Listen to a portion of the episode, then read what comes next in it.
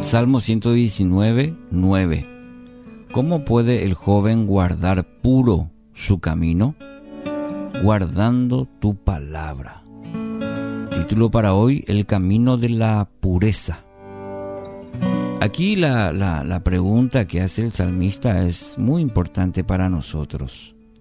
En primer lugar, porque la pureza es un aspecto fundamental de la vida espiritual. Ya el apóstol Pedro en, el texto ahí en 1 Pedro 1, 14 al 16 dice, como hijos obedientes, no os conforméis a los deseos que antes teníais estando en vuestra ignorancia, sino, así como aquel que os llamó es santo, sed también vosotros santos en toda vuestra manera de vivir, porque escrito está, sed santos porque yo soy santo. Bueno, y esto nos presenta con uno de los más grandes desafíos, eh, que es incursionar en un mundo profundamente contaminado. Existe otra razón por la que la pregunta de David es de mucho peso. Su deseo es descubrir puntualmente cómo puede el joven guardar puro su camino. Y esto no significa que la generación que les antecede está exenta de esta responsabilidad.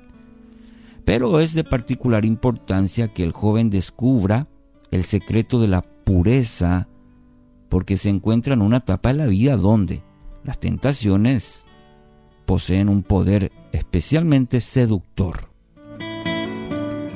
Y la razón de esto es que el joven aún no ha adquirido quizás la madurez ni la sabiduría para discernir cuál es el fin de muchas de las propuestas impuras que el mundo ofrece.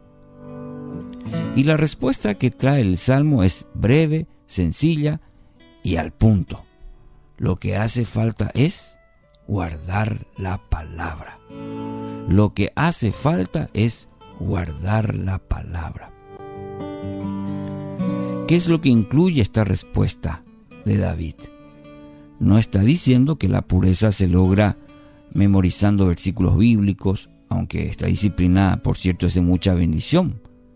Tampoco está señalando que la pureza se obtiene mediante el estudio diligente de las escrituras, que también es importante. Queda descartado, por ende, que podamos alcanzar la pureza escuchando buenas predicaciones, eh, leyendo mm, buenos comentarios acerca de las escrituras. Todas estas actividades, claro, pueden facilitar la tarea que propone el salmista, pero ninguna de ellas la puede sustituir. Esto es muy importante mencionar porque porque es muy fácil confundirse y creer que las actividades mencionadas son, son prácticamente lo mismo que el camino señalado por el salmista. No obstante, la respuesta de David es bien clara, bien clara. La pureza se obtiene con guardar la palabra. ¿Y a qué se refiere con guardar?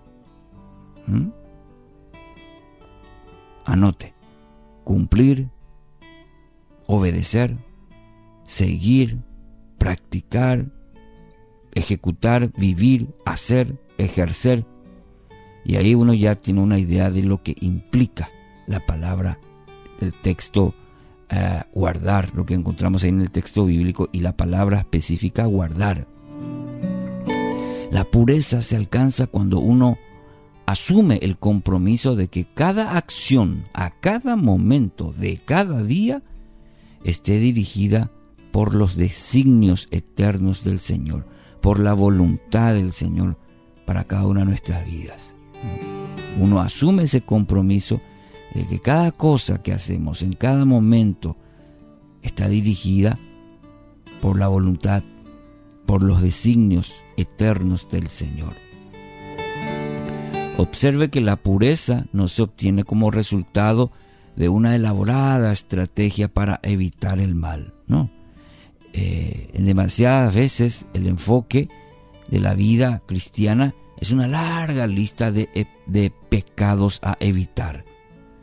Pero observe aquí que el salmista señala que la pureza es el resultado de caminar en la verdad, una postura mucho más saludable y atractiva para nosotros. ¿Mm? Es, dice el salmista, resultado de caminar en la pureza, en la verdad.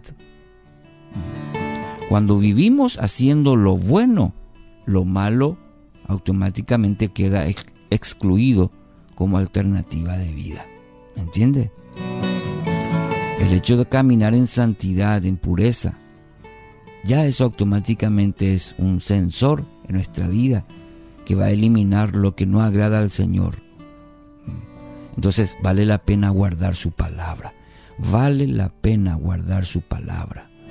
Cumplir, obedecer, seguir, practicar, vivir, hacer lo que la palabra nos enseña, nos muestra. ¿Qué palabra está trayendo Dios a su vida en este tiempo? ¿Qué pasos está tomando o debería tomar para guardar la palabra? Que Dios bendiga este tiempo eh, de meditación para que sea justamente su palabra la que nos guíe hacia toda verdad.